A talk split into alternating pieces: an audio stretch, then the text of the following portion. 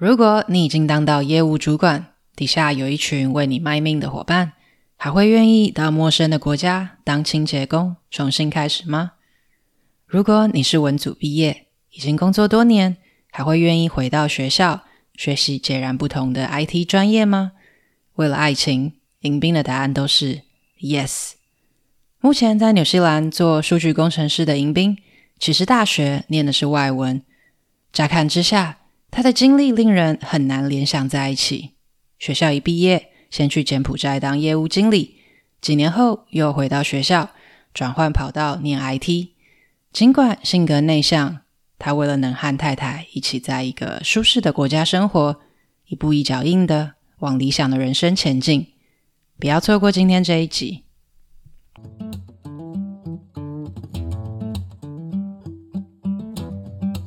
欢迎收听中途笔记的口吃内向海外职人系列。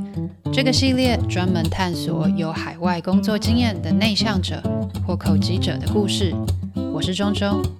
你是否曾经梦想出国探索未知的世界，但却因为种种原因而未踏出那一步？踏出舒适圈，挑战自我，从来都不是一件容易的事。中途笔记将为你带来一系列过来人的经验分享，深入访谈那些曾经因为口疾、内向或者各种理由感到不自信的人。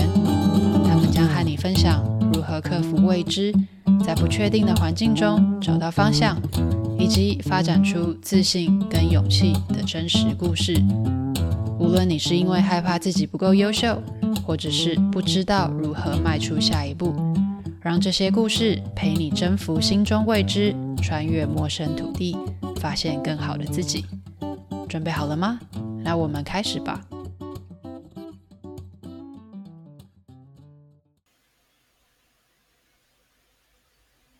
Hello，迎宾，可以先请你自我介绍一下吗？哎，大家好，我是迎宾啊，我现在在纽西兰啊，做跟数据有关的工作。那之前如果说海外经验的话，啊、大学的时候有到美国做交换生，然后毕业了之后到澳洲念第一个硕士，然后毕业之后也没有，当时没有没有在台湾工作，是直接到东南亚，在柬埔寨做船产业务，也做就做了七年，然后后面想啊、跟太太决定要转往其他国家，所以决定到纽西兰。也是透过留学的方式，先念了一个 IT 的硕士，然后现在在纽西兰做数据的工程工程师的工作。OK，那你觉得你算是一个内向的人吗？嗯，呃，内内向或不内向，这要看当下情况决定。大多数的时候是对内向，包含如果是同学。啊，如果是朋友聚会，那没问题啊。如果是同事们的聚会啊，或是 networking event 啊，呃，我会参加，但是大多数我没法很很流畅的跟其他人谈话，大多数是担任倾听者的角色，比较少会是带带头在讲的呃角色。就是为什么是一个内向者，但是还是会选择毕业后先当业务？而且是在柬埔寨一个应该可以说是大家都不太熟悉的国家。嗯啊、先从为什么在柬埔寨好？因为当时在念在澳洲念书的时候认识的女朋友，就现在的太太，她是泰国人，所以当时当时就决定不会在台湾工作，而是到东南亚。那在东南亚周旋一段时间，就先拿到了柬埔寨业务的这个职缺，然后当时也没有多想，认为。应该不会差距太，应该不会差太远。就到了之后才发现，柬埔寨跟泰国是两个不一样的国家，坐飞机要一个小时。我也一直以为走路或者是开车就会到，所以其实要坐飞机。但是都已经都已经到职了，所以就这样一做就做了七年。那会做业务很大原因是因为我自己的啊、我的父亲他就是他是业务起家的，就是他他还是做从业务开始做做业务经理，往上慢慢升上去，所以。对于我，他是我的 mo 啊 role model，所以我当时认为说，那我就先从业务开始练起。传统上，大家对业务的想法都是可能会有很多要去主动去跟人家拜访，或者是你要去跟人家应酬之类。那这样子的个性，其实对于内向者来说是还蛮耗精力的。那你是有这方面的情况吗？哎，中中说的没错，做业务对于内向者来讲，真的是个很耗精力的工作，包含拜访客人。啊，比如说品质问题要去品质问题要去客人工厂处理，或是出差，然后小至跟工厂端协调，这些大多数的事情都必须人要到场，或者是要交流沟通。那当然后当业务很大时间要陪客人嘛，跟陪客人应酬什么的，其实对我来讲是很吃力的事情。所以我在一开始工作的时候。啊、呃，还没有太多，还没有太大感觉。然后慢慢做做一段阵子之后，发现每次有应酬什么的，我就是觉得蛮痛苦的，不太想去。但是经理又一直叫我去，嗯、所以我只能出席。然后越到后面就开始连啊、呃，能够缩在办公室就缩在办公室，能够不出门就不出门，能够只回邮件就只回邮件。对啊，那所以当时就开始觉得说，我我真的是适合做业务的料吗？我我我后面的。十几年、二十几年的职涯，我要继续做业务嘛？所以那时候也开始在怀疑，当时选的业务是对还是错。而且那还有一阵子跟一个我们自己的啊、agent 出去应酬，然后在中间聊的时候问到一些比较基本的问题，然后我答的不是很好，然后他说：“你你你都这样唔知，你干人做业务？”然后当下我就在想：“对啊，我真蛮唔知，我为什么跟他做业务呢？我到底在做什么？”哦，所以在。那边还是用台语沟通啊，在柬埔寨有很多柬埔寨华人，而且在柬埔寨有许多啊中大多数是中国的厂家或者是其他华人的供应商，所以其实平常时的工作是中文为主，英文英文比较少用。那你后来又是怎么样决定再去纽西兰对念书的？后做到后面几年的时候，就开始想要换其他的国家了，因为太啊。啊，因、太太跟我们的太太，她很喜欢澳洲，因为当时我们在澳洲认识的，所以我们是想要找一个啊、环境比较好的地方去生活。那、啊、但是因为不，我们是不同国籍，我们是跨国籍的啊、婚姻，所以他讲泰文，我讲中文，然后我们共同语言是英文。那这种状况之下，他来台湾，不论是他来台湾，或是我去泰国，都蛮困难的。那比如说我我没办法讲泰文，那我去泰国，我能做的东西就有限。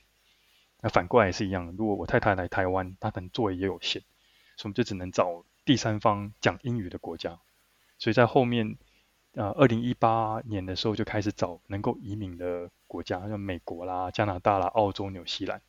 所以，然后到后面就决定啊，那那就我再念一个硕士，念 IT 类的，因为我原本是念商业类的。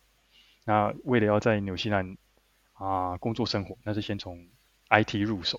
所以就决定我念书，然后他用伴侣签跟着过来。嗯，我记得你本来念的是外文吗？对，对，嘉义大学外文。哇，那其实跨很大耶，因为像最近近几年来，因为工程师全球都很夯，嗯、所以有蛮多人其实都是文组转战 IT 转战工程师的。那其实我自己觉得门槛还蛮大的。呃，在在纽西兰念的是资讯，呃，information system 资讯系统，它算是一个 IT 跟商科之间的交接，所以它有部分是商科的东西，啊，有部分是 IT 类的，所以它算是比较容易入手的，比起直接硬转到 data science 啊，或是 engineering，它算 information system 算是比较好入手这样。嗯，所以算是在你本来的学的东西跟你评估。比较容易找到工作，中间算是找了一个交集。对。后来，当你在硕士第二个硕士念完之后，到你找工作中间情况还好吗？嗯，这个部分就考虑到内向者的问题。像啊、我发觉大多数在念 IT 的朋友都会比较内向，这是真的。因为外向的也有，但大大多数还是比较没那么健谈。那这点在我们毕业之后开始在做啊、求职和参，比如参加一些那叫什么啊呃就业博览会，对，就业博览会之类的，我就觉得很痛苦。我就当时在当业务那个痛苦的回忆就全部回来，因为你要跑到那个摊位，然后要介绍自己，然后要表现的很有兴趣，然后要给上你的履历。虽然说对方可能就看看你就哦哦哦，因为因为我发觉我每次去问他说哦，I'm very 啊，我很对这个工作我很有兴趣，我想要加入加入贵司，然后他就说请上网查资讯。哦，所有的东西都在网络上面，我就在想，那如果都在网络上面，那我现在在干什么呢？但是没办法，你还是要过去，然后要介绍自己，然后一直不断的重复这件啊、呃、这个过程。呃，而且除了就业普览会以外，还有其他的 networking。我们当时也知道说，呃。在纽西兰求职的方式，除了你直接在网络上面应征以外，有很大部分的职缺是透过 networking，就是人与人之间的关系，或是啊、推内建内部推荐的方式来得到得到的。所以你直接在求职网上面啊、应征的几率其实比较低。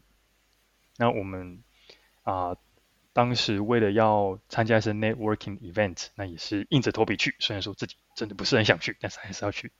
那我印象很深的一一段是我们到我那时候参加一个啊、一个公司的啊、活动，然后大家都穿着西装笔挺，感觉就是各界的成功人士。然后我是一个刚应届毕业生，然后当大家在那种中啊、讲座结束中间在休息的时候，大家在聊天。然后他们就说啊，你做什么的啊？啊那你你我做这个啊 IT 的 CTO 哇啊，你做什么的啊？你是 manager。问到我的时候，我说我是应届毕业生。那这个对话就结束了，全场一片安静。哦，那什么？还有人就是很厉害的几句，哎，什么专业的啊？哦哦，资讯科、资讯资讯管理。哦哦哦哦，结束了。对，所以当时就觉得哇，这是来来，我已经很幸运，就是。要参加已经算是啊、呃、精疲力尽了，然后得到回应还是不如预期。对，这当时遇到一些问题。嗯，我自己也蛮有感觉的，因为我之前也是在法国念书，嗯，然后呢，当时也是蛮努力在找工作的，那也是常常参加这种社交场合，可能是一些校友会。之类的，然后常常会碰到这样的情况，是光要跟一群人自我介绍，其实就已经很消耗能量了。但是又其实没有真的那么多职场的东西可以分享的，因为毕竟还没毕业。嗯，对，对啊。而且我发现这个跟你的在这种场合里面，你的公司会有很大的差异。比如说，如果大家自我介绍说，如果你是一间小公司，那可能大家大家都没有听过，那可能就这个你的这个 turn 就结束了。那如果其他人是那种大公司，比如说啊 Google 啊，我有遇过比较大的一些通讯公司，然后那时候大家的眼光都面向那个人，哎呦，你是那间公司的哇，那那那那那话题不断出现。哦，所以我觉得在这种状况之下，其实呃，就算你是内向的人，如果你的公司的品牌够大，你其实不太需要花精力，你只要回答别人问题就好了。因为我觉得很大的时间是因为我们要挤问题出来问别人，然后如果今天状况反过来是别人一直追着你问问题，你会比较相对上比较轻松。所以说，在这样的过程，其实很快就发现这样子参加社交场合的求职策略其实不太适合。啊，那你后来是还做了哪一些尝试呢？啊，就到到后面是直接全啊转向就网络上求职，因为发觉啊 networking 或者是 event 的方式要要找到职缺实在太困难了，而且很折磨，那就所以都把全部的精力放到网络上面，LinkedIn 啊、Seek.com 这些网站去求，然后后面幸运有找到，呃，就顺利顺利毕业，然后也顺利上工。经过了念书求职，那你到工作了之后，目前你工作到现在，你观察你的公司吗？比如说你的同事啊、主管啊，他们是内向的吗？呃，我现在工作的公司是 IT 公司，所以呃，除了组长以外，大家都很内向。嗯、比举个例，比如说要开内部呃那种。群组会议好了，大大家会议坐下来，啊，组长就会说啊，我们今天要讨论这些这这些这些，大家有什么意见吗？安静，没有反应，quiet。然后组长就说：“那迎宾你有什么问题吗？”没有。然后安静，继续安静。而这不单单只有在呃开会而已，连出去吃饭，就是啊那个组长说我们今天这个月的那个聚餐，那我们去吃饭，好，那也是一样，大家坐着安静，你看我，我看你。然后组长说：“呃，大家今天天气很热呢哦，对，哎，对，很热很热。”结束。唯一会激起大家热烈讨论的就是游戏。你玩什么游戏？哦，我玩这个这个《萨尔达传说：王国》之类。哎呀，你见过那个机器人吗？有啊。这时候组长就插不进话，他只能看着我们，他完全没办法插插话。然后就其他的我们的其他工程师啊，或者是这个分析师啊，大家讲的热火朝天。哎呦，我用这个这个粘着剂做了什么？这个会飞，这个是恐龙什么的。很宅耶。哎，谢谢。哎，OK。问一下组员们都是什么国籍吗？啊、呃，印度占大宗，然后也有当地人，然后有也对当印度跟啊、呃，或是华裔的华裔人，也懂亚洲，但是印度裔大众。哦，这很特别耶，因为我通常碰到或者是听过的情况，都是内向者是一个团体中的少数。但是当你的环境其实是刚好相反过来，是只有组长是外向的时候，那你觉得这整个团队的气氛如何？哦，气氛其实还好，OK，因为大家上班的时候大家都做自己的事情，那吃饭的时候可能中午吃饭的时候可能坐在一起，然后也是聊一些不着边际的话题。电动。对，电动，你玩的是什么啊？现在破到哪里啊？有什么成就啊？达成什么成就、解锁之类的，然后呃，有的人就是聊工作，上班聊工作，聚餐也聊工作，下班也聊工作，因为除了工作外，没有没有没有那个那个啊、呃、共同的话题。那你觉得这样会影响到绩效表现吗？或者是升迁？哦，不会，呃，在纽西兰比较特，呃。至少以我们这个组别来看的话，它是以你的表现为主，而你跟主管的关系维持普通就可以了，不需要很亲近。那当然也不需要到敌视，你就 midway midway 普通。那在年度评比的时候，当然是会以你的表现为主了。你跟组长好或或是普那个不影响。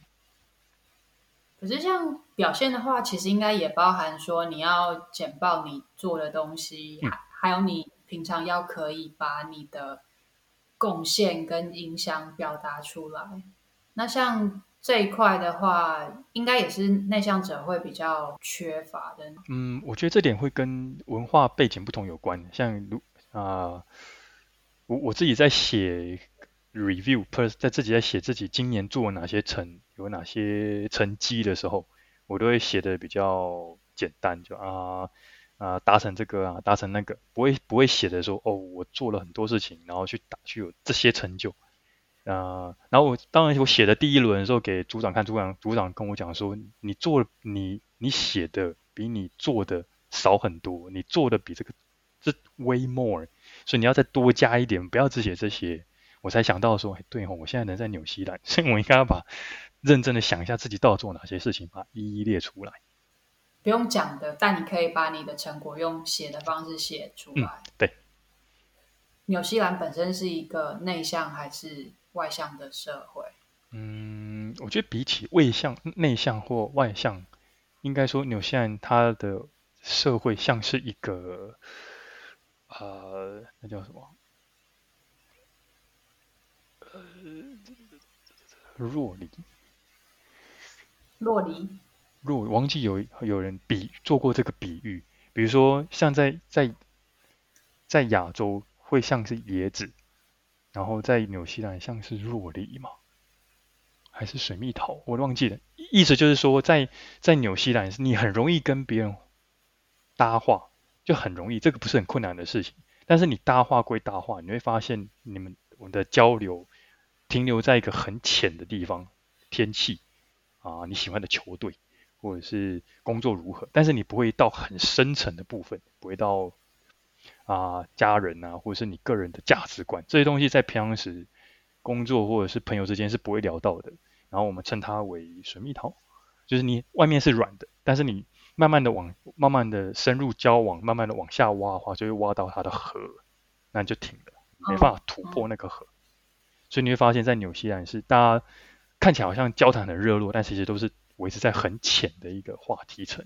但是在亚洲的话是反过来的，亚洲像是椰子，就是你要跟别人建立的关系是需要时间的，像椰子外面的壳一样。你要到，但是你一旦突破那个壳之后，一旦对方认为你是他的 family，他是你是他的一个家一呃同个家人那种感觉的时候，你就可以话题就会深入很多。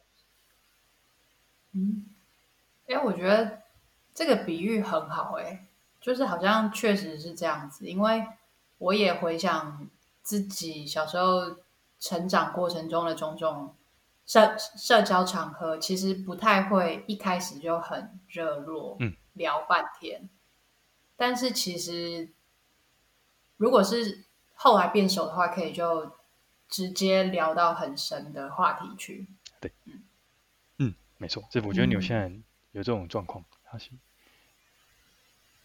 嗯，那你在这样子的文化中适应，觉得如何？我连水蜜桃的表皮都过不去啊，根本就没办法往下走。因为大家遇到的时候就说：“哎，天气如何啊？天气啊、呃，今天凉凉的啊。”嗯，好，谢谢，结束。那你有再去准备一些？他们通常爱聊的吗？比如说球赛啊之类的。哎，没有哎，这相对上对啊，我我我我我个人的休闲娱乐就是看书，然后去图书馆借书回来看书，然后运动没有了，我没有。但是其实就是即使没有特别去跟当地人，就是算是融入他们的社交圈，也都还是。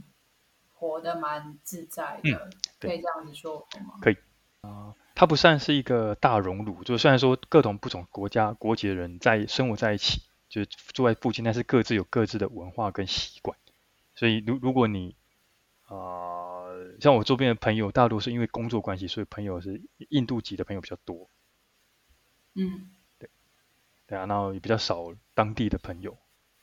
嗯，也可能是真的是因为文化和成长背景不一样。比如说，如果是跟呃纽西兰的朋友聊的话，大多数他们讲的话题就是球赛啦，或是一些当地他们才听得懂的一些话题哦，很难有很难有回应。看到你其实，在工作这一方面，其实你做了蛮多转换的耶。呃，如果是嗯正职的话呢，就是业务，然后。换成对 IT 里面的系统整合分析，然后现在是数据类业务。虽然说业务是说是说业务，但是当时的层级已经到算是接近经理的职位，可以说副理吧。虽然说职职称还是业务，那我本身处理柬埔寨的销售的数据啦，和就柬埔寨这个产区都是我在处理的。那换到纽西兰的时候，当时就已经知道说来这边不可能再是。就心态上要调整，那啊、比如说打工啊，去帮去旅馆做清洁啦，或去餐馆、去餐厅、餐厅当服务生端盘子、洗盘子，这些我都觉得 OK，因为本来心理上就已经准备好了。对，那比较有趣的是，在做那个汽车旅馆清洁的时候，大概做虽然说只做三个礼拜，但是在那三个礼拜中，我一一边在铺床的时候，一边在想。现在就在铺床的时候，把床铺开，然后想，我现在已经三十五岁了，然后再铺一次，我现在到底在干什么？再铺一次，我现在朋友现在都做经理了，然后在旁边吸吸地板的时候，我现在到底在干什么？一直不断的问着，因为那时候同时也在也在找工作了，所以找工作啊、没有那么顺利嘛，就是需要时间，然后所以呢，然后就觉得说啊、这样子来这边工啊、做这 part time 到什么时候是个头？你讲的超有画面呢，就很像哪一部励志电影里面主角还没成功前在做的事情。对啊，不过当当时都是虽然说呃，对，也是经历过才才知道说，嗯，还是心态上主要都是心态上的调整。因为我跟其他朋友聊过，像有的人是像我是留学之后，然后拿到工作签，然后找到正职工作。那有些朋友是直接应直接申请移民，然后直接拿到移民签证，然后跟着啊、伴侣过来。那这种状况的时候，我常会听到状况是，比如说啊、太太在上班，太太拿到签证，所以她在公司上班，但是先生还在找工作。然后比如说先生英语不好，那所以能找工作有限。然后先生之前做的又是经理类管管管理职，那没法没办法接受在纽西兰先做 part time 的这个想法，他会觉得说我要我要做经理，我要我要当管理者，我不要从呃端盘子开始。然后这种时候就会出现啊哦观念上的不同，然后压力这种时候压力就很大。我觉得还蛮感动的是说，虽然说可能内向者一般在求职的时候会。相对于外向者，没那么容易去让别人留下印象，但是却会非常算是坚定吗？去往他要做的目标前进，然后可以把中间的一些挑战跟困难之类的，其实也都可以承受。有，我像我个人的经验是，呃，当时在做业务的时候有自己的团队，那。有呃，比如说助理 A 还比较外向，然后就会整天嚷嚷着说：“我我要我明天就要离职，我受不了，我明天就要离职。”然后我还安慰他：“哎呀，不要这样子啦，哎呀，再多做一点啦，哎呀，明天明天太阳会再升起，会更好。”然后另外一个助理 B 我都不讲话，就真的是很内向，不怎么讲话。然后一对一的时候也是问他什么问题嘛，没有问题，但是隔天就离职，就辞职信拿出来，哎，结束，连连挽回的挽留的几率都没有。所以那时候我就发觉说，嗯。天天喊着要离职的可能不会走，但是平常时一声一声不吭的，可能随时都会消失。那这样子是属于意志比较坚定的族群。对，他就是真的是，我就问他问问助理 B 的时候，他是说他都已经都路都找好了，所以他才提离职。对，那助理 A 就是边走边看，先喊，先画虾。对，然后真的问他说：“那你打算去哪里？”不知道。虽然沿路上经历了很多波折，但是其实你的目标一直都很明确。对啊，那是决定跟太太一起决定的目标。那一旦决定呢，那就是全力以赴。嗯，其实那时候也是因为疫情的关系的。有些人在因为疫情的关系，所以在政策上有改，在移民政策当时有改变，有做大赦，所以大做一个大赦签证。所以当时运气很好，就搭到这班这班列车。所以就就拿到顺利拿到签证了。大赦的内容是什么？啊、呃，就是在疫情期间，人要在纽西兰，然后他是你待的，他是突然他是突然发布消息说，你在这个时间点前人在纽西兰，而且达成这些有达到这些条件要和要求的话，你就可以直接申请移民签证。因为这个比起、哦、比起传统的方式简便很多。跟澳洲也蛮像的，我忘记是二一年还是二二年的时候吧，嗯、就是澳洲政府有说，只要你在他公布的当下已经在澳洲工作满几年，哦、那就可以开始走 PR 这样。哦，嗯嗯，对，有可能类似的方式。那你一路经历过这些不一样的工作到现在，你有觉得哪个工作比较适合自己吗？可能有两个，一个是哦，就现比如现在的工作，那以 I，就之前有听中中讲的那个，就是口吃者哪些工作比较适合口吃者这个问题啊，对，是的确 IT 这一块是比较不需要跟人有交流，那那相对上对于内向者来讲，可以节省很多精力，你只要处理好系统上的问题即可，你不太需要还要跟客人啊。就呃，像业务不就不需要像业务那样子这么新这么的需要靠啊啊 communication，就只要把工系统的系统的问题处理好就好。那第二种状况，我觉得比较适合内向者的是，嗯，我不知道怎么解释那种感觉，就是你在这个群体里面是有一定的 status。我不知道怎么解释，只要以以我个人为例好了，我地位吗？嗯，就地位有点奇怪。反正我就我个人为为个人为案例，我自己在大学的时候是系学会的会长，然后我在澳洲呃在澳洲呃昆士兰大学念书的时候是台湾研究生同学会的会长。那虽然说我自己是内向者，但是我接的这些会在做，就是当会长期间在做活动啊、迎新啊，或者是各种各样的讲座什么时候，我是办得很开心的。然后后面想到说，原因很有可能是，如果你今天要我在一群陌生人里面讲话的话，我可能讲不出来。但如果今天我是带这个活动的人，我是活动的发起者，或是像你有你有一定的职称，你带着一个职称在这个活动的时候，我感觉相对比较容易啊，呃，相对上容易很多。那我可以说是因为使命感吗？嗯，责任感，那也可以这样讲。就是我想要把这件事情做好。对，嗯，对，也是这样讲。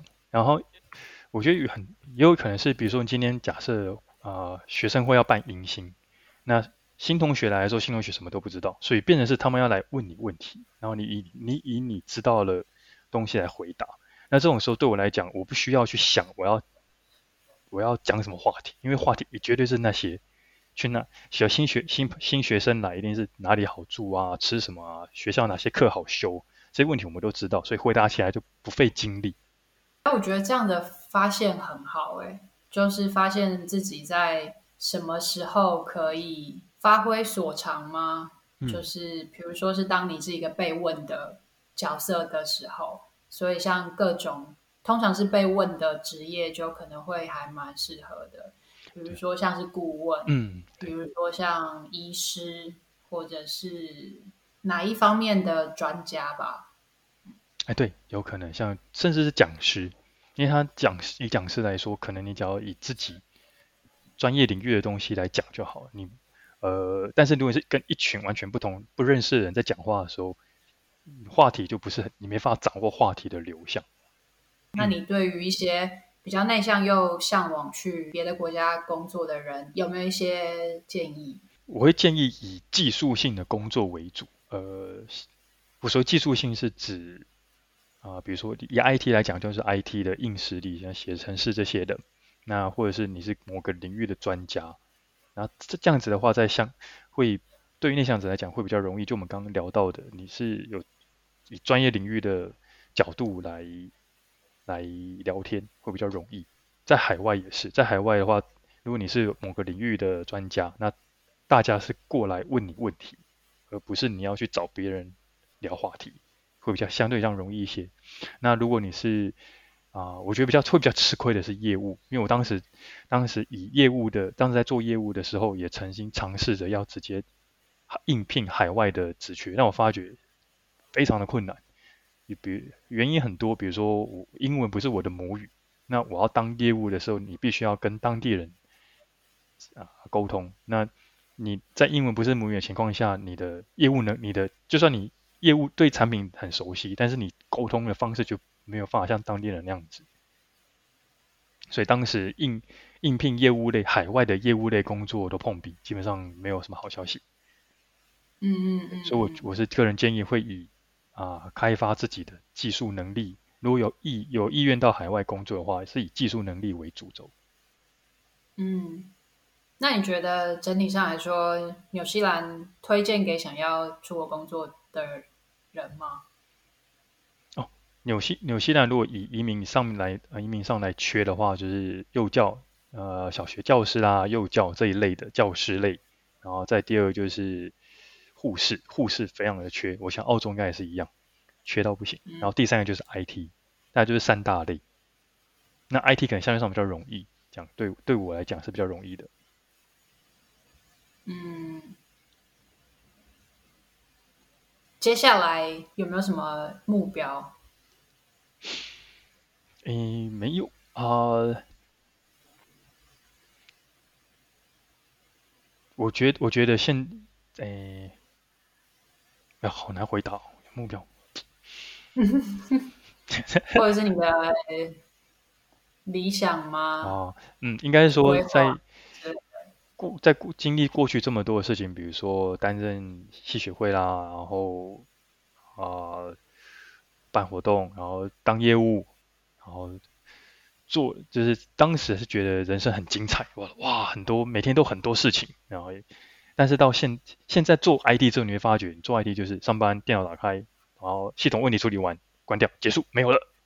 那在变化上是很明显的，就是没有以前的这么的多彩多姿。现在的生活就是上班、下班，然后在家里。但是虽然说这样，但是但是我觉得还是乐在其中，因为他你会有很多跟自己独处的时间。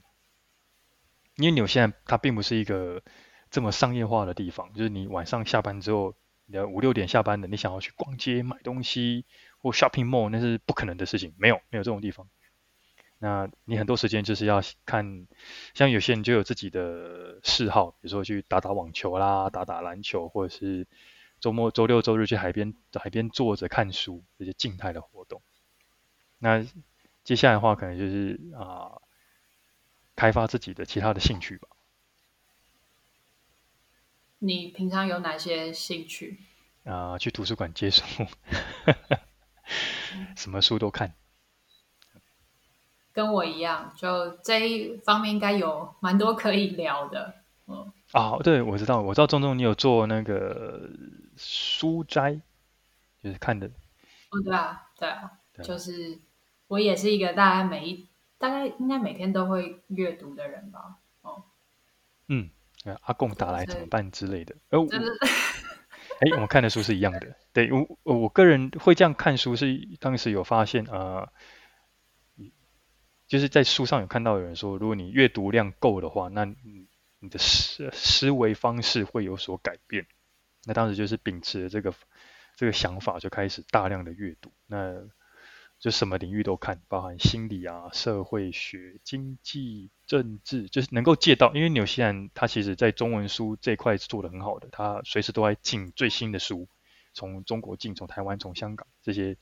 啊，所以书的取得非常容易，而且又是借的，那你就不需要去考虑说啊要买书这个问题，是不是？怎么这么好？你的意思是说，你可以在纽西兰的图书馆拿到实体的台湾的书哦？对，那都是最新的。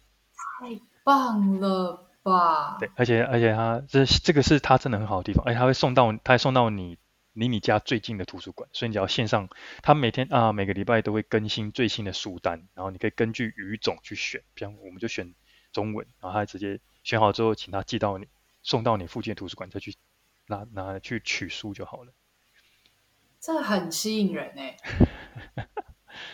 对啊，所以是这样子看的蛮多书的。最近有什么比较印象深刻的书吗？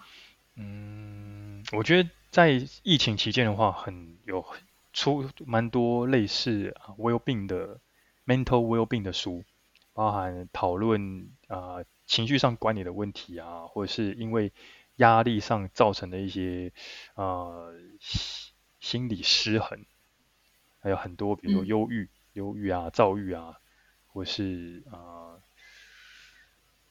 呃，焦虑这些，那我还蛮喜欢这方面的书，因为我觉得在疫情期间的确有这个问题。那提早了解这些状况，那如果身边人有这种问题的时候，你就大概会比较清楚知道那应该要怎么样应对。好哦，那你还有什么想要跟大家分享的吗？我觉得以以自己为例，虽然说我很清楚自己知道知道自己是一个内向的人，那。也不需要这么的勉强自己去参加一些活动。如果你想去，就去看一下；而如果不想去就，就就就算了。因为也不会，我我觉得不会有太大影响。你反而应该是要专注在自己喜欢的事情，而不是在社会主流说啊，你应该去多参加这些动，或者是应该要拓展你的人际关系。对，如果你本身真的不是很有兴趣的，那你。你硬去拓展，反而会增加更多的负担。你还不如把自己的专业领域做好，那等着别人来问你问题，那反而会更加轻松。我觉得说的很好，就这样子也鼓励了很多内向者，是可以像冰冰这样子，就你不需要去勉强自己变成不喜欢的样子，但是你同时也可以把梦想给达成。谢谢。谢谢你收听这集中途笔记的口吃内向海外职人企划，专门访谈各种理由感受到不自信的人生故事。希望透过这些分享，陪你征服心中未知，穿越陌生土地，发现更好的自己。中途笔记能在各大 Podcast 平台和 YouTube 收听。如果听完你觉得超喜欢，请直接五星评论加留言，并点一下订阅，就可以加入这个 Podcast，才不会错过这些独一无二的故事。每周带你实现更多。那我们下次见。